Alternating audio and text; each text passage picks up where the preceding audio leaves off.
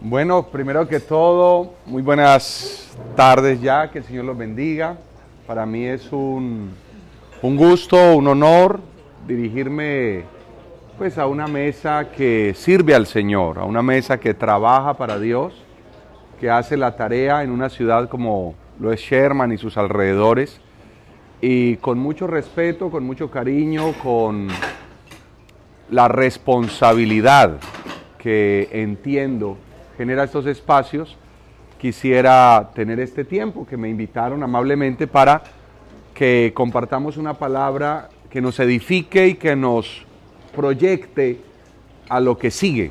Porque algunos se preguntan, bueno, ¿qué sigue? ¿Qué viene después de esto? ¿Qué tendrá Dios para mi vida, para mi casa, para mi iglesia? Y hoy podemos hablar un poquito juntos de lo que Dios tiene para nosotros. Si les parece bien que hagamos una oración y le pidamos al Espíritu Santo que nos dirija, que haga de mi boca un instrumento para que juntos podamos compartir. Amado Señor, gracias, porque cada momento en ti es perfecto y está perfectamente diseñado.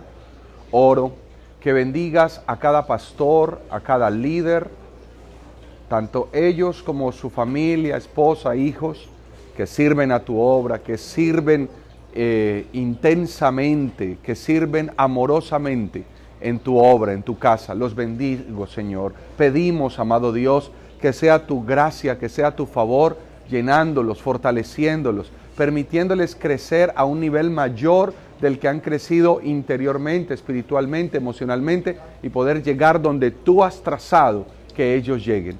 Padre, con humildad, con responsabilidad, con aprecio, con respeto y con cariño me dirijo a ellos para traer una palabra que nos edifique a todos, incluyéndome, poder cada día aprender más de ti. En el nombre de Jesús, amén.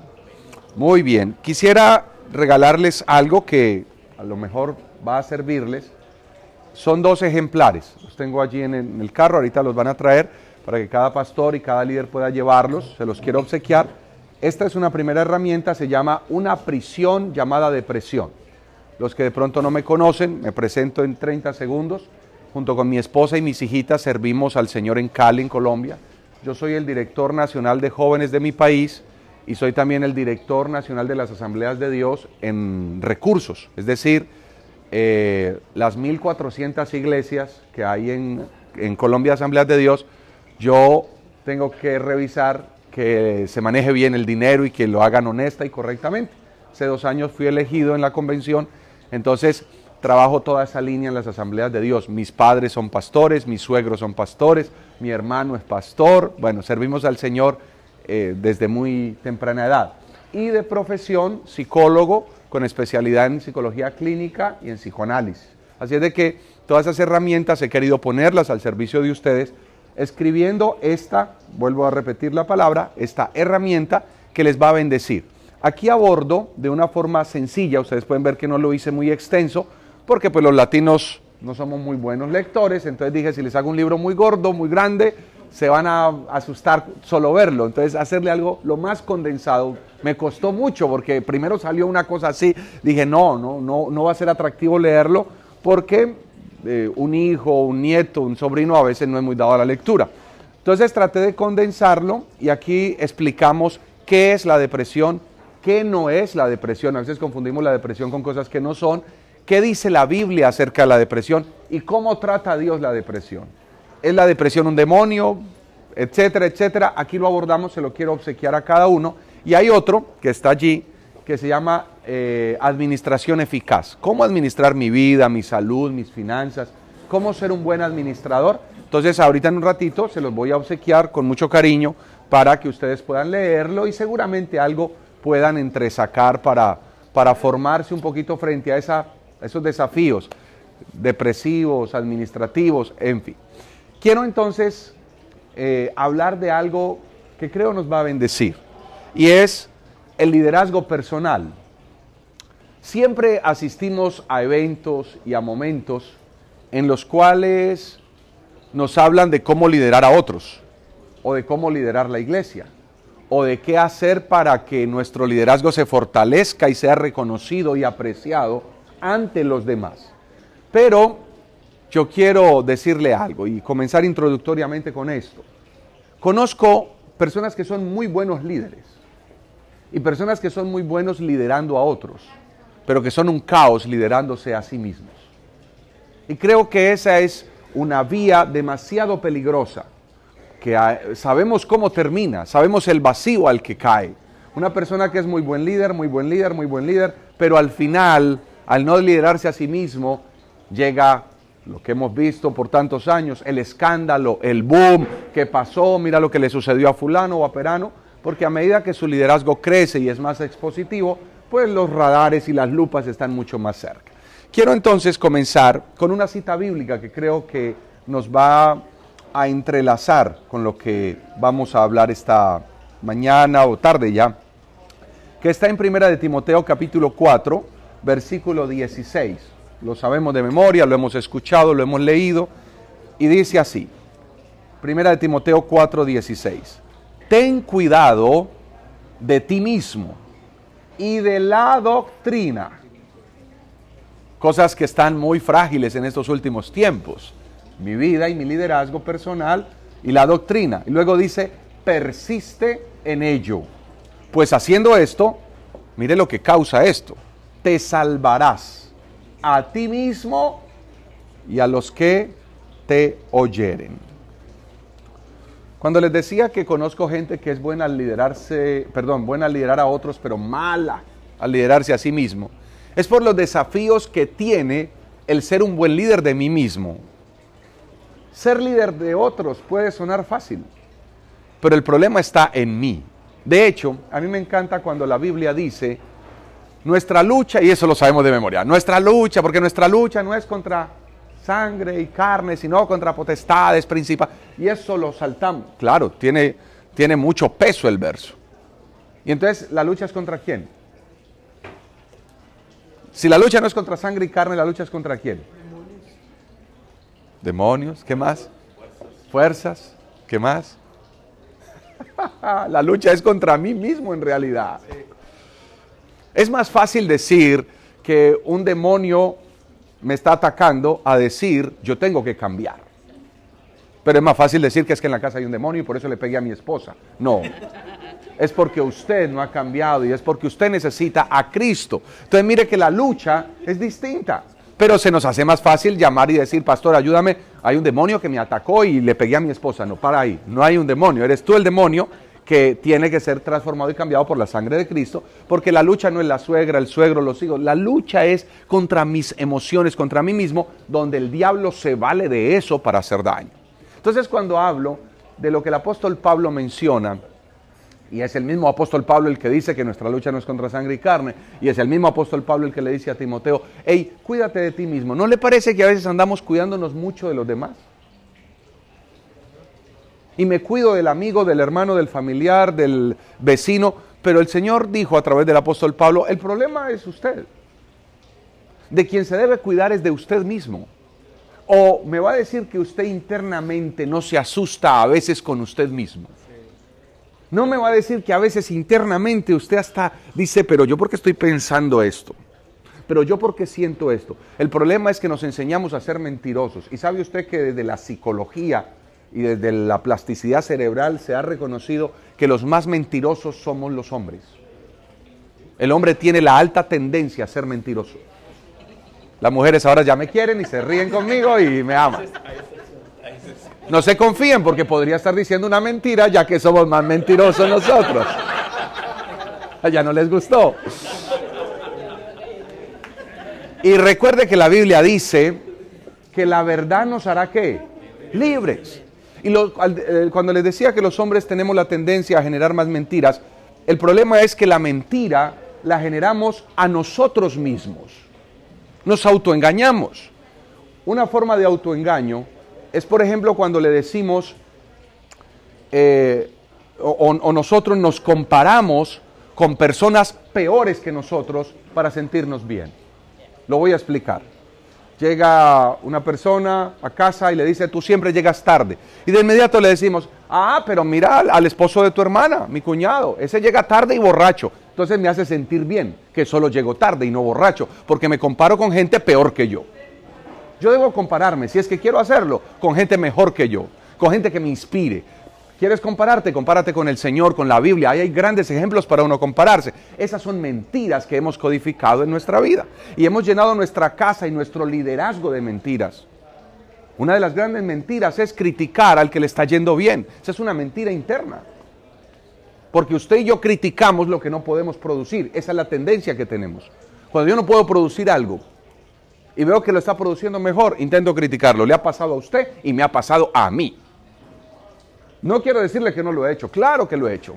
Cuando veo que no puedo alcanzar a alguien, cuando veo que alguien va acelerado, nada mejor que tirarle una piedra. El problema es que me estoy autoengañando. Es una mentira. Porque yo le tiro la piedra y el otro ni cuenta se dio y él sigue creciendo mientras yo lo sigo criticando. El liderazgo personal, de lo que estoy hablando esta tarde, liderazgo personal nos va a ayudar a entender mi posición, mi propósito y mi llamado en Cristo. Cuando yo entiendo eso, entiendo que esto es como un campo de fútbol, fútbol soccer. Todos tenemos posiciones. Yo no puedo ser delantero y arquero al mismo tiempo. El arquero está puesto para qué? Para atajar los goles. Y el delantero para hacerlo. ¿Quién es más famoso? Casi siempre el delantero. ¿Quién gana más? ¿Y quién es más costoso? Casi siempre el delantero. Yo nunca he visto un arquero que esté rabioso diciendo, pero ¿por qué siempre me ponen aquí a tapar los goles? No, él llega feliz, sus guantes, su, buzo y ahí está, listo a tapar. Pero en el cuerpo de Cristo no hemos entendido que somos un equipo. Y por eso andamos atacando el uno al otro. Usted nunca ve que el delantero, su propósito sea meter autogoles. Es decir, que en lugar de ir para allá, se regrese y venga a atacar a su propio arquero. Pero nosotros sí somos especialistas en eso. De hecho, somos felices. Y cuidado con esto. En el cuerpo de Cristo nos hemos enseñado a envidiar y a enojarnos por las victorias pero estamos enseñados a celebrar tus derrotas. Tranquilo, ven para acá. Oh, wow, usted está yendo mal, pero por dentro sentimos un cierto gusto. Tenga cuidado porque eso muestra la falta de autoliderazgo que tenemos. Y cuando no hay liderazgo propio, usted no puede ser buen líder de los demás. No puede liderar a otros quien no sabe liderarse a sí mismo. Dijo el apóstol Pablo, cuídate de ti mismo. Cuida la doctrina. Persiste en ello. Ya le voy a mostrar qué significa eso de persistir en ello. Cuando nosotros aprendemos a liderarnos o estamos en ese camino de liderarnos, porque casi que nunca aprendemos eso, pero estamos caminando, haciendo el esfuerzo por liderarnos a nosotros mismos, aprendemos a ser coherentes. Levánteme la mano, por favor, los pastores que están acá, si son tan amables para reconocer los pastores, sean pastores senior o pastor auxiliar. Ok, gracias pastores, muy amables. Otra vez, reitero, con honra, con respeto me dirijo a, a ustedes y a su experiencia y a su arduo trabajo. Ni más faltaba. No estoy aquí porque sea mejor que ustedes. Simplemente me dieron el honor y ustedes me confieren la confianza de dirigirme a ustedes. Quiero que piensen en las tres cosas o personas, o los tres aspectos más importantes para usted en la vida. Y esto es lo más importante para mí. Tres, piénselo. Esto es lo más importante, esto y esto. ¿Cuáles serían? Alguien que me quiera compartir el primero. Lo más importante en su vida, Pastor René. Mi relación con Dios. Dios. Lo más importante para usted, número dos. Tener siempre la misericordia, buscarla. Misericordia, buscarla. Lo segundo, más importante para usted en la vida, ¿qué es? Aparte de Dios. La familia familia. Eh, pastor, lo más importante, su esposa. Ok. Ahora le voy a hacer otra pregunta. Ya las anotó. Vi que el pastor Valentín está tomando nota. Muy bien. Ok. Ahí tiene anotadas seguramente las tres cosas más importantes o personas más importantes en su vida. Ahora le voy a preguntar. A cada una de esas al frente, colóquele cuánto tiempo le dedica.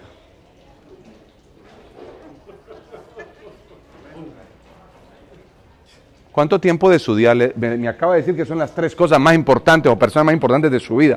Colóquele al frente cuánto tiempo de su día le dedica. El 20%, el 80%, el 100%.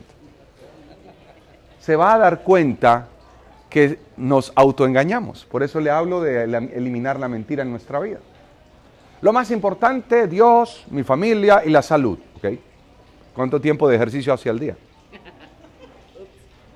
No, es que yo no puedo. Ah, ok. ¿Cuánto cuida lo que come?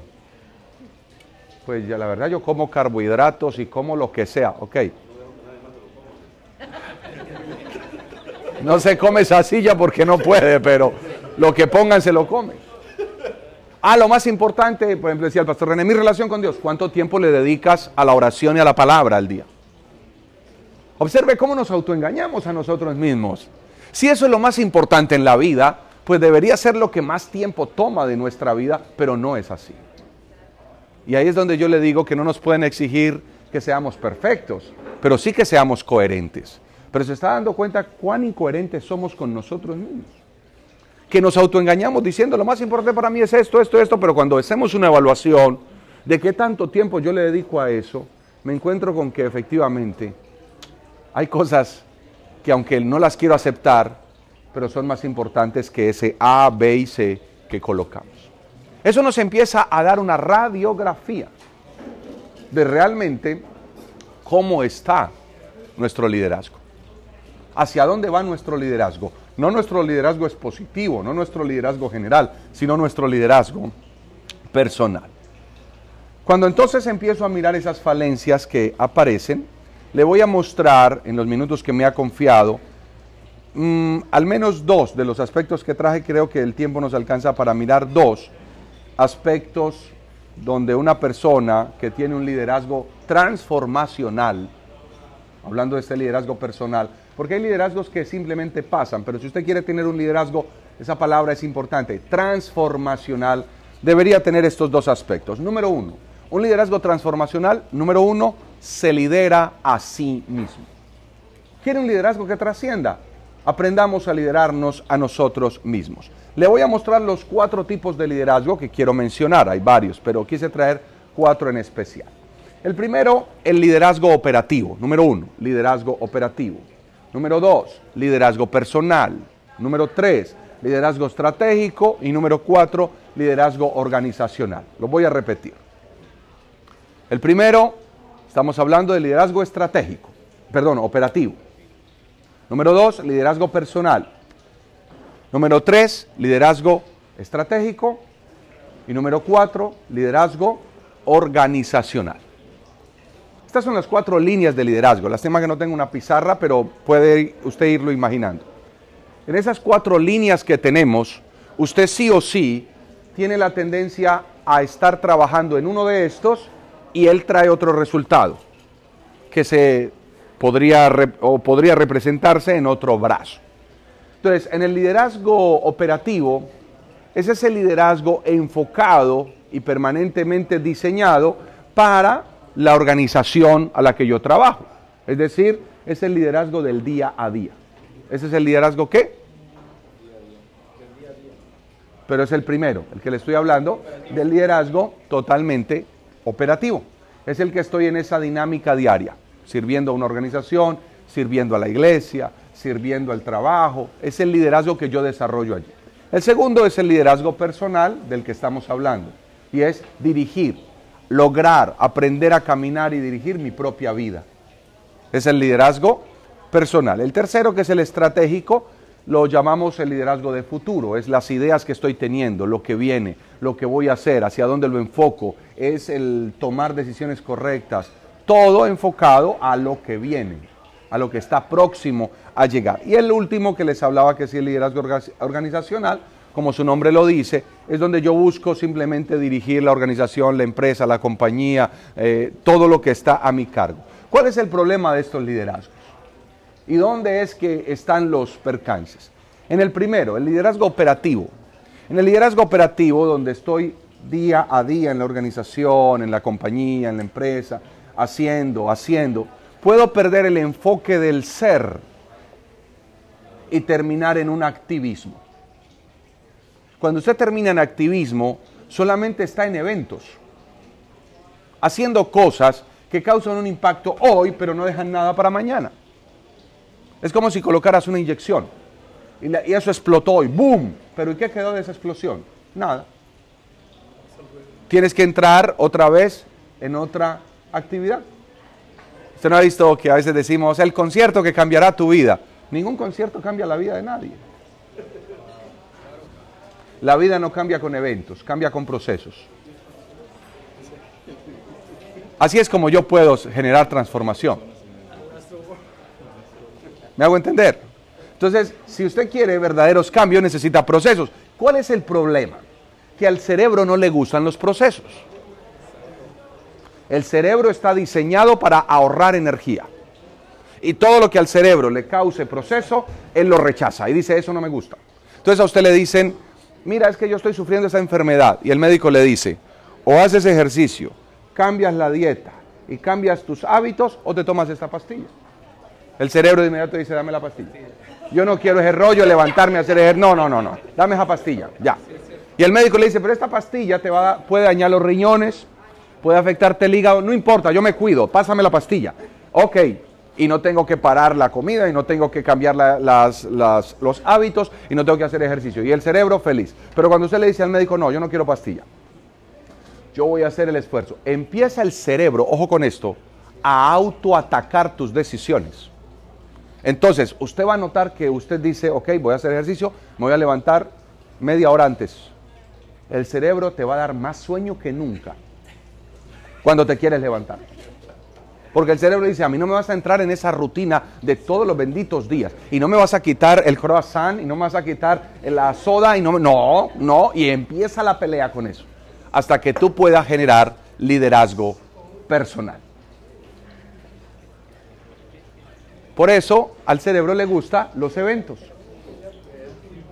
Evento de liderazgo 2021, donde todo cambiará. Oh, ahí está usted. Así le cobren 500 dólares. Ahí estoy.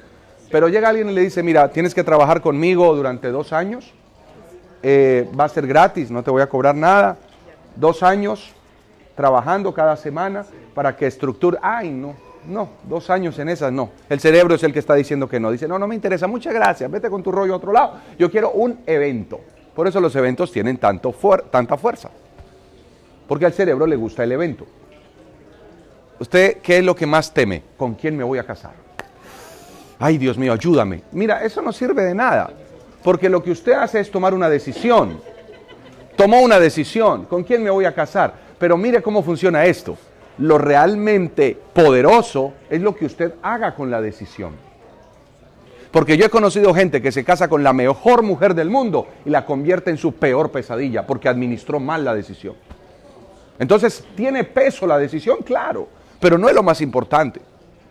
Porque usted, uy, me voy a casar. Ok, me casé con el mejor hombre, pero trátalo mal. Te casaste con el mejor hombre, pero no lo atiendas. Te casaste con el mejor hombre, pero no actúes correctamente y lo conviertes en lo peor de esta tierra. ¿Por qué? Porque lo importante no es la decisión, sino el proceso de la decisión. Lo importante no es ser pastor, es cómo proceso mi trabajo como pastor. Procesos para poder ser un buen líder. Entonces, cuando yo solamente estoy en el liderazgo operativo, estoy en el liderazgo de hoy. Mire cómo, mire lo que pasa. Cuando su iglesia es un equipo, cuando su liderazgo es un equipo. La selección Colombia, hablemos de la que conozco, o hablemos de la selección de México, o hablemos de la selección de Estados Unidos. ¿Hace cuánto que existe la selección de soccer en México? ¿Cuánto existe? 100 años, ¿qué será? Bueno, observe esto. Dígame un jugador de la selección de México que estuvo hace 30 años. Bueno, bueno, un buen jugador. Sánchez. ¿Él está ahorita jugando en la selección? No. ¿Pero sigue existiendo la selección de México? No, ya no existe la selección de México. Ah, la selección existe. ¿Sánchez está? No está. Ya no está jugando. Así debería ser nuestro liderazgo. Así debería ser nuestra iglesia. Un equipo en el que si yo desaparezco, el equipo sigue. Existe la selección de México antes de Sánchez. Existe la selección con Sánchez. Y existe la selección después de Sánchez. Y seguirá existiendo la selección esté o no esté Sánchez. Eso es un verdadero equipo de liderazgo. Pero cuando un lugar depende de alguien, y si ese alguien muere, murió, no hubo liderazgo. Por más bonito que pareciera. Eso se llama qué? Liderazgo personal. Entonces, si yo genero una figura, y mire que nuestro corazón es mentiroso, pero yo le digo que hay que sacar la mentira para que eso prospere. y nosotros salimos y nosotros, ok, mi corazón quiere que les vaya mal sin mí. Sea sincero, no digamos mentiras hoy. Yo quisiera que les vaya mal sin mí. El problema es cuando les va mejor. Cuando me sacan a mí del equipo y eso se disparó, el problema era yo. Pero yo no lo quiero aceptar porque soy mentiroso. ¿Mentiroso con quién? Conmigo mismo. Esos liderazgos mesiánicos, donde todo depende y gira en torno a una persona, eso es sumamente peligroso. Sí debe haber un líder, sí. Pero un líder que empodere, que dé, que sirva, que ayude. Permítame que he estado muy cerca del pastor René, pastor Valentín, que los conozco hace años, y aún el pastor Moisés. Luego, cuando ellos hacen la transición, y por ejemplo ahora veo cómo empiezan a dejar un legado. Yo ahorita veo en redes y veo cosas, veo a Lalo, Lalo, Lalo, Lalo, Lalo. Y ahora empecé un trabajo de mentoreo con Lalo. Él y yo juntos, por internet, cosas en su vida, trabajar. ¿Por qué? Porque hoy viendo que van migrando, van dejando legados. ¿Qué significa eso? Que si ustedes y yo aprendemos a trabajar como un equipo, el ministerio nunca va a parar. Los pastores que tengo yo a mi cargo en Cali, somos 16 que están allá en la iglesia, 16 personas que trabajan. De ellos el cuerpo pastoral son unos 7, están a mi cargo. Pero yo cuido que, a todo, que todos crezcan, para que no sea yo la figura, para que no sea yo la estrella. Soy el líder. Perfecto. Pero que ellos puedan crecer conmigo. Quiere un liderazgo fuerte. Empodere a esos liderazgos que usted está levantando. No les tema. La Biblia dijo que nunca serán mayores a usted, aunque lo sobrepasen. Debería ser un orgullo para mí que, lo inviten más que a mí, pero es que al corazón no le gusta eso. Eso suena bonito decirlo, pero cuando se le toca vivirlo. Para eso, ¿cuál es el antídoto? Que usted mismo los impulse. A mí me invitan a eventos y si yo no puedo, mando a uno de mis pastores, le digo, ¿quieres ir? Mira, yo no puedo ir, pero si quieres te mando a fulano. Ay, pastor, yo lo quería a usted, pero arriesgate, te va a ir bien. Al final lo invitan y quedan felices y ya cuando vuelven a invitar ya no me invitan a mí sino a él. Bueno, no, no siempre pasa, pero pastor, yo sé que está muy ocupado, pero ¿me puede volver a mandar ese pastor que me mandó la otra vez? Dale. ¿Qué estoy haciendo? Que mi liderazgo realmente dé fruto, porque el Señor dijo que yo debo dar fruto. Así es que no temamos dar fruto. Pastor, ¿y cómo crea uno eso? ¿Cómo crea uno equipos de liderazgos leales y fuertes? Bueno, para eso me tienen que volver a invitar a la próxima y les enseño cómo se hace eso. Tengo un curso que se llama La lealtad versus la deslealtad. Es un curso, no es una prédica, es un curso que toma días, donde le enseñamos al equipo y le enseñamos al líder cómo crear gente. Mire, yo llevo 15 años como pastor, tomé de cero la iglesia. 15 años de pastor en esa iglesia. Tiene hemos tenido un ministerio bellísimo para la honra de Dios. Nunca se me ha revelado uno solo. Nunca se me ha dividido uno solo. Nunca me ha abierto iglesia eh, para hacerme competencia, uno solo de los míos. Y les he ofrecido a algunos que se vayan. No. Me dijo un día uno de ellos, yo me voy de tu lado y yo me seco, yo me muero sin ti. Pero aparentemente sería su oportunidad de ir. No. Pero ¿cómo se logra eso, pastor? Repito, hay una cantidad de bases para que todos crezcamos juntos. Entender que hay gente que algún día va a crecer y se tienen que ir, como los hijos tienen que volar solos también, tienen que crecer solos, tienen que desarrollar, y eso no me puede frustrar a mí, tiene que ser una alegría, pero mientras se haga bajo los parámetros correctos, con el liderazgo correcto y de la forma correcta. Así no será traumático para nadie, pero eso cuando nos centramos solo en el, liderazgo operativo no se da. Liderazgo operativo es hacer, hacer, hacer, hacer, hacer, evento, evento, evento, evento. Le aseguro que va a crecer, pero es un crecimiento mentiroso, es una burbuja. ¿Usted ha visto las burbujitas de agua? Pero solamente un vamos a crecer, Sherman, vamos a crecer, iglesia, vamos a crecer, pastores, con estructura. Cuando usted crece con estructura, crece más lento, pero crece más fuerte. No le vamos a tener miedo al crecimiento exponencial. ¿Cuál es el crecimiento exponencial? Las almas. Deje de estar renegando contra las iglesias grandes. Ah, es que aquí somos poquitos pero santos. Yo también conozco iglesias grandes con gente santa. Y también conozco iglesias pequeñas con puro demonito ahí chiquito. Vamos a crecer, no le tengamos miedo al crecimiento. No tengamos eso en el corazón de atacar el crecimiento. Yo estoy seguro que aquí se está gestando. Mire, lo que uno siente cuando va entrando a Sherman en el carro es muy distinto a lo que yo sentía hace 15 o casi 20 años, que fue mi primera vez acá, que es cuando les decía conozco a los pastores. Es tan distinto lo que se siente. En esa época era algo inhóspito, se los confieso. Era, era, era algo lúgubre. Era una atmósfera diferente. Dios los ha usado a ustedes para transformar eso. Y hoy en día tienen otra realidad. Es una ciudad alegre, es una ciudad que, que, enamora, es una ciudad que se ve el progreso, es una ciudad que su atmósfera ha cambiado. Eso es gracias a pastores como ustedes, que se pueden sentar en la mesa y mirarse a los ojos con amor. Eso es liderarse a uno mismo. Pero cuando entra en nosotros ese egoísmo, que no necesito nada de nadie, no, hermano, todos los días necesitamos de otro, porque si no entramos en el liderazgo, ¿qué? Operativo. ¿Cuál es el liderazgo operativo? Hacer, hacer, hacer, solo, solo, solo yo, solo yo. Y pensando en mis intereses personales en lugar de pensar en los intereses del reino. Ya les decía, no es fácil hacerlo. Me ha costado a mí también poder trabajar todos los días en esas áreas de mi vida. Claro que sí. Tenemos envidia, ¡uh! mucha. Le voy a poner un ejemplo para ver si hay envidia o no hay envidia en el corazón. Viven en una misma colonia, todos los pastores aquí, todos, en la misma colonia un incendio. Ninguno tiene aseguranza. Esas casas están sin aseguranza todas. Un incendio. Y se queman las casas. Llegan todos al mismo tiempo y todas las casas se quemaron. ¿Qué hacen? Se abrazan, oran al Señor. Hasta aquí nos ha ayudado el Señor, Dios nos va a ayudar. Felices. Pues no tanto, pero tranquilos. Se quemaron todas las casas. Cambia la escena. Un incendio. Llegaron. Todas las casas se quemaron, menos la de Valentín. ¿Usted qué siente? ¿Alegría que no se quemó la del pastor Valentín? ¿O le da como cosita por qué no se quemó la de él y usted está tirándole un cerillo a ver si de pronto se prende ahí? Es el corazón humano. ¿Para qué vamos a decir mentiras? A uno le da como cierta cosita que no se quemó la de él. Y uno quiere que se queme, pero ¿no será que de pronto se prende ahí en, ese momento? Ese es qué? Ese es nuestro corazón. Es la realidad de nuestro corazón. Usted es más fácil que celebre las derrotas de su amigo que se alegre con las victorias. Usted van y le dicen que la esposa de fulano se le vino el bebé y abortó.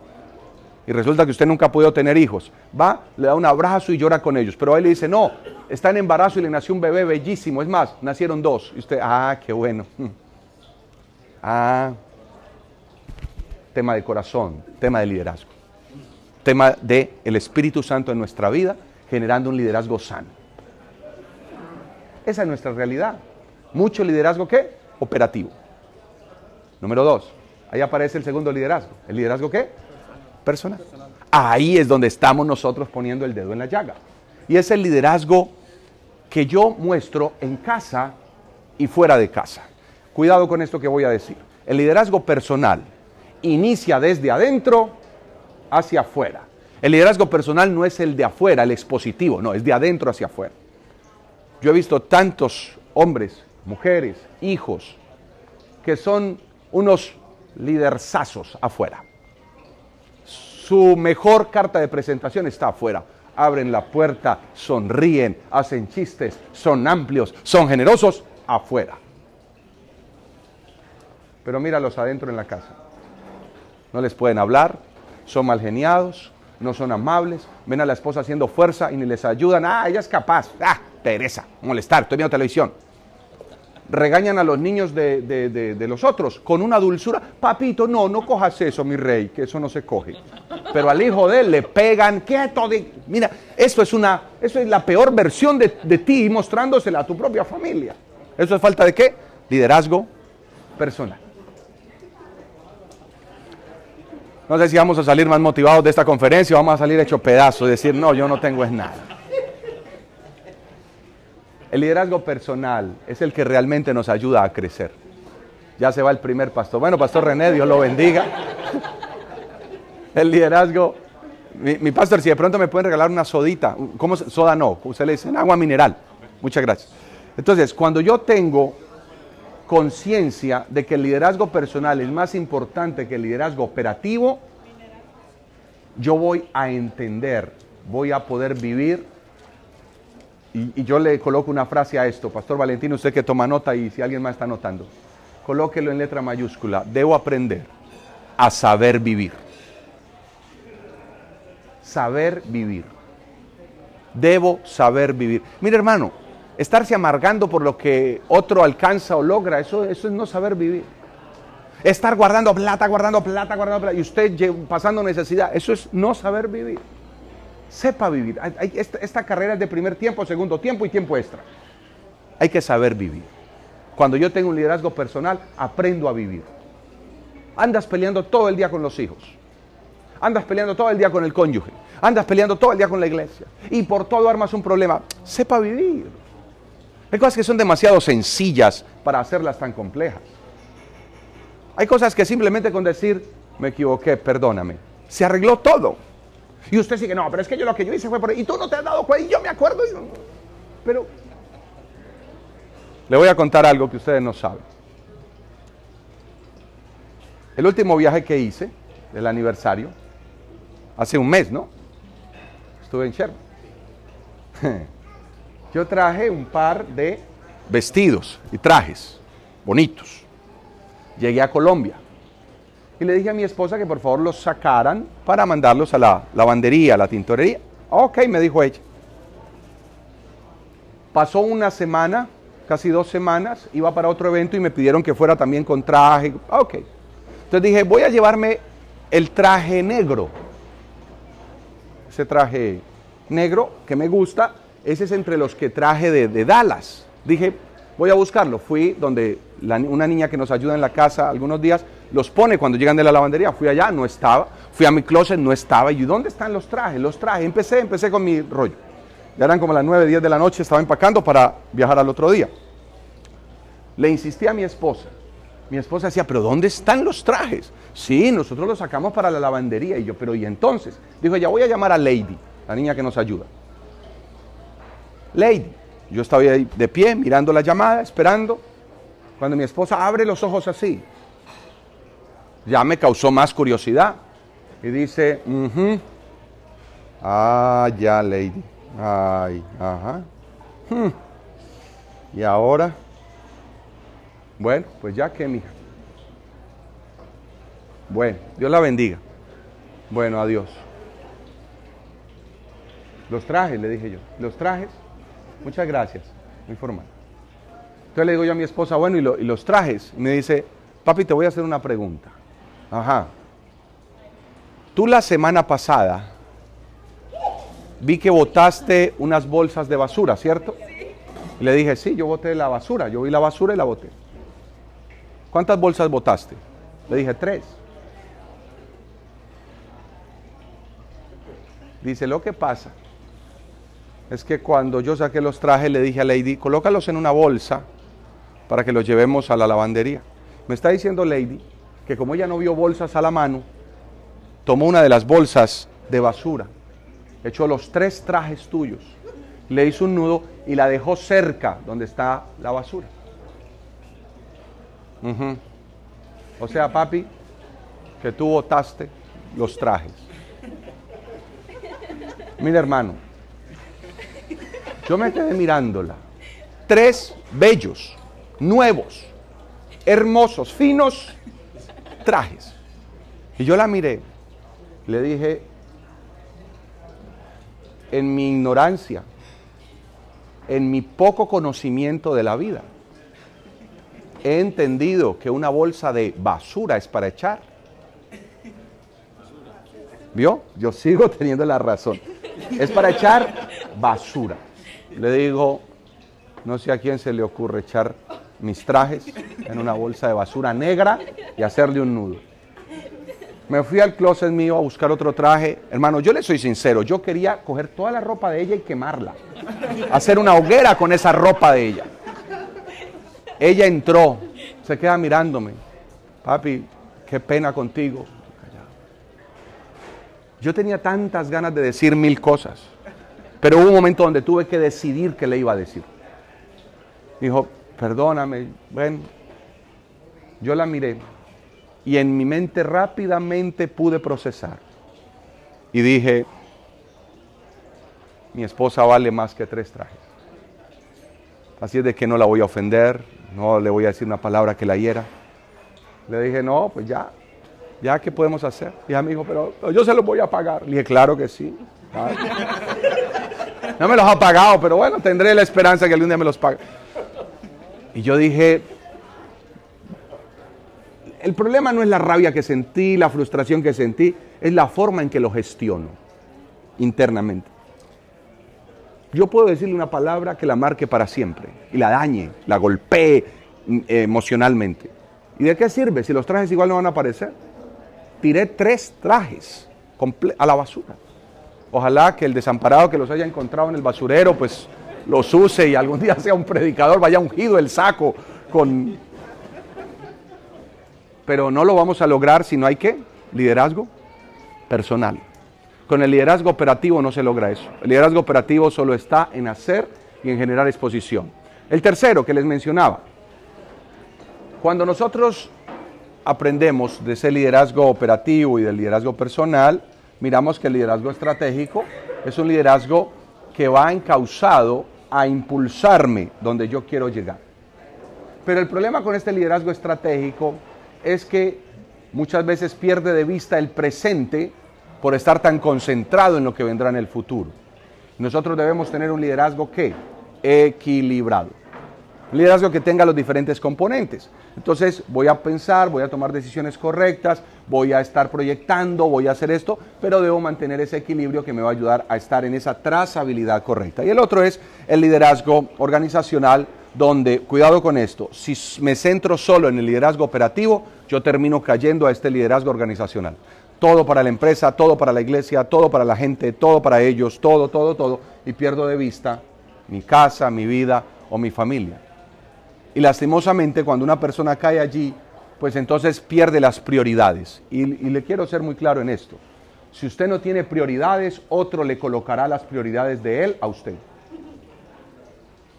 Si usted no establece sus propias prioridades, otro se las pone. Y entonces usted siempre estará cumpliendo lo que otro quiere. Porque usted no tiene prioridades establecidas en su vida. Para eso, ¿qué necesito? Yo le llamo a esto la fórmula transformacional. ¿Quiere un liderazgo que transforma? Le voy a dictar la fórmula. Coloque la L, L de Lalo, L. Luego coloque más D de Dios, L más D. Coloque más A, ya le voy a explicar qué significa cada letra. Más A. Coloque más R de ratón. Y coloque igual a T. Entonces L más D más A más R igual a T. ¿Qué quiero decirle? Cuando yo miro el pasaje bíblico de Timoteo, donde, perdón, voy a tomar esta sillita, donde se nos habla al respecto de cuídate de ti mismo, cuida la doctrina, persiste en ello, veo que allí está claramente esta fórmula, la fórmula transformacional. La L, ¿qué significa la L? Líder.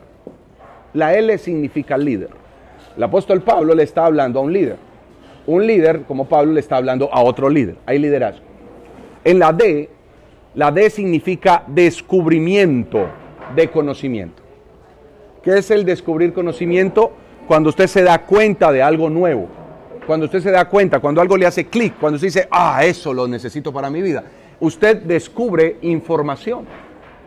Hay algo nuevo que usted acaba de percibir. Eso es que descubrimiento. Luego viene la A. La A que es acción donde usted dice voy a hacer esto y voy a cambiar esto y ya no más con esto y empiezo a hacer esto. Hasta ahí todo va bien. Pero eso no es señal, ni eso es garantía de que en realidad va a haber transformación o va a haber cambio. Un líder que ha descubierto información, que ya entró en la acción, pero le falta lo más importante. Lo que dijo el apóstol Pablo, cuando dijo, persiste en ello. La R, ¿qué es la R? Repetición. Cuando usted genera repetición a algo que está haciendo, es decir, que está reforzándolo, reforzar, repetir. Como dijo el apóstol Pablo, persistir. Una y otra vez, una y otra vez, ahí viene igual a T. La T es transformación. Si nosotros nos quedamos solo con el descubrimiento de la información, nos quedamos solo con la acción, pero no hay una repetición constante, lastimosamente nos encontraremos de que no hay cambio, no hay una transformación verdadera. Cuando les decía que nosotros tenemos un cerebro predispuesto a ahorrar energía para los momentos álgidos, él no quiere repetición, él lo deja llegar hasta la acción. Por eso usted empieza a leer un libro porque dice, no, yo voy a leer. Empieza a leer un libro y a los ocho días lo dejó por allá quieto. No hay repetición. Voy a orar todos los días a las cinco de la mañana. Dura tres días y luego ya no más. Voy a hacer ejercicio una semana, pero ya no más. No hay repetición. Y sin repetición no habrá transformación. El apóstol Pablo le dijo, tienes que persistir en ello. Persistir en cuidarte de ti mismo. Persistir en cuidar la sana doctrina. Persistir en lo que haces. Esa es la forma de yo tener una verdadera transformación. Cuando yo miro mi vida me puedo preguntar, ¿qué área de mi vida no ha mejorado? ¿Qué área de mi vida he luchado con ella a lo largo de mi liderazgo y a, lo largo de mis tiempos? Y pregúntese, ¿qué le falta? ¿Acción o repetición? En eso que usted no ha mejorado, en eso que todavía no ha cambiado, que lleva 10, 20 años en eso, cayendo en lo mismo, ¿qué le falta? ¿Acción? ¿Descubrir información? ¿O le falta repetición en la decisión de decir no más esto? Cuando nosotros no generamos dicha repetición, usted lo que está viendo no lo aprende, solo queda como un recuerdo. Si yo quiero generar una verdadera experiencia de aprendizaje, yo tengo que repetirlo, o si no quedará como qué? Información. Esto que le estoy diciendo, que le estoy instando, usted lo puede anotar, lo puede memorizar, lo puede escuchar en la grabación luego, pero si no lo coloca en repetición todos los días, esto tengo que mejorarlo, voy a cambiar en mi vida, eso quedará como información. Ah, escuché una conferencia, chévere o no tan chévere, o buena o maluca, pero escuché algo, sí, yo lo escuché, pero no generó cambio porque no hubo qué? Repetición. Yo te traigo el producto, pero quien tendrá que estar en constante repetición es usted. Quiero terminar con esto. Lo segundo, y es que para tener un liderazgo que transforma, debo tener, número dos, enfoque. Entonces, número uno, se lidera a sí mismo. Número dos, se enfoca. Cuando yo pierdo el enfoque, lastimosamente pierdo quién yo soy y hacia dónde voy. Alguien me decía a mí, ¿qué es enfoque? Y hay muchas respuestas para esa pregunta. ¿Qué es enfoque? Entonces uno lo puede contestar desde la administración ejecutiva. Eh, enfoque es mantener la trazabilidad de los procesos, los cuales se dividen y se subdividen en aristas. No entiende nada de eso. uno se le olvida eso.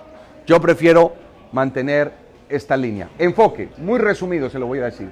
Enfoque es tener claro qué no debo hacer. Ya. Eso es enfoque. Saber qué no debo hacer. Cuando yo tengo claro en mi vida qué no hago, ya. Eso te mantiene el enfoque. Pero a veces tenemos la tendencia a que lo que nos genere placer lo aceptamos, lo seguimos y podemos alterar todo un proceso y todo un proyecto. ¿Cómo, yo me pregunto, cómo le puedo dar puntos de referencia a mis seguidores si ni siquiera yo he identificado mi propio norte? Voy a repetir eso. ¿Cómo le puedes dar puntos de referencia a tus seguidores si no has identificado tú mismo tu propio norte? Es decir, no sabes para dónde vas. No hay un enfoque. Si yo le digo, ¿para dónde va su iglesia? ¿Cuál es la misión de su iglesia? ¿Cuál es la visión de su iglesia? ¿Cuáles son los valores que su iglesia tiene innegociables? No, yo no sé. No saben para dónde van. Si yo llegara a una iglesia, a congregarme en una ciudad, lo primero que le preguntaría a la iglesia es, ¿cuál es la misión de esta iglesia? Bueno, la misión es servir a... No, no, no, esas son las pasiones. No, la misión. ¿Usted ya la redactó? La misión. No, pues que las almas sean salvas. No, eso no es una misión. Bueno, pues no sé. Si no tienes ni misión, porque la misión lo que dice es para qué fue creada, para qué fue formada, cuál es su esencia, cuál es su soporte. Ahora voy más allá. ¿Cuál es la misión de su familia? ¿Para qué existen como familia? ¿Tienen una misión detallada, destacada? Ahí nos empieza a mostrar las grietas y las falencias que tenemos en nuestra vida y en nuestra vida de liderazgo. A eso le llamamos qué? Enfoque. Saber dónde estoy, saber dónde quiero llegar, saber qué no debo hacer porque va a alterar o va a afectar ese proyecto o ese propósito de vida. Hay una frase de John Carmack que me encanta y la traje en mis notas. Escuche lo que dice John Carmack. Nuestros laberintos internos son los que provocan que veamos a los demás, a las empresas, las iglesias o a los otros como un problema, cuando en realidad el problema podríamos ser nosotros. Nuestros, dice él, nuestros laberintos internos, nuestras pérdidas internas, nuestro desenfoque interno, nos llevan a culpar a las organizaciones, a los gobiernos, a las iglesias, a los amigos, a todos de los problemas, cuando en realidad el problema podríamos ser nosotros mismos. La Biblia nos dijo que donde está el tesoro está el corazón. Dicho de otro modo, donde se va tu tiempo, allí están tus auténticas prioridades en lo que a usted se le va el tiempo. Netflix, videojuegos, esa es su prioridad. Y yo no sé qué tan lejos puede llegar en la vida una persona que sus prioridades son las redes sociales. No sé. No sé qué tan lejos pueda llegar. Pero si tú me dices que tu prioridad es Dios, tu trabajo, tu familia, la lectura, el estudio, podríamos ir bien.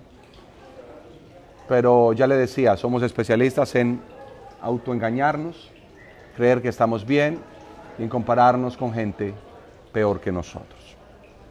La clave, con esto quiero terminar, la clave no es priorizar lo que hay en tu agenda. La clave es poner en tu agenda tus prioridades. Voy a repetirlo. La clave no está en priorizar mi agenda. La clave está en colocar prioridades en mi agenda. A veces llenamos la agenda de una cantidad de cosas que no son prioridades. Esa no es la clave. Bueno, y cumplí todo. Sí, te desgastaste, te rompiste el lomo y hiciste muchas cosas. Pero hasta ahí. ¿Por qué no colocarle a la, a la agenda cosas que son reales, prioritarias, verdaderas, sanas, correctas? Mucho para pensar, mucho para reflexionar. Quisiera terminar este espacio agradeciéndole la bondad que han tenido de permitirme estos minutos terminar este espacio dándole gracias a Dios y pidiéndole al Señor que nos ayude a tener un liderazgo personal, real, correcto y un liderazgo personal más que un liderazgo expositivo. Si usted se lidera bien a sí mismo, podrá liderar también a otros. Amado Señor, gracias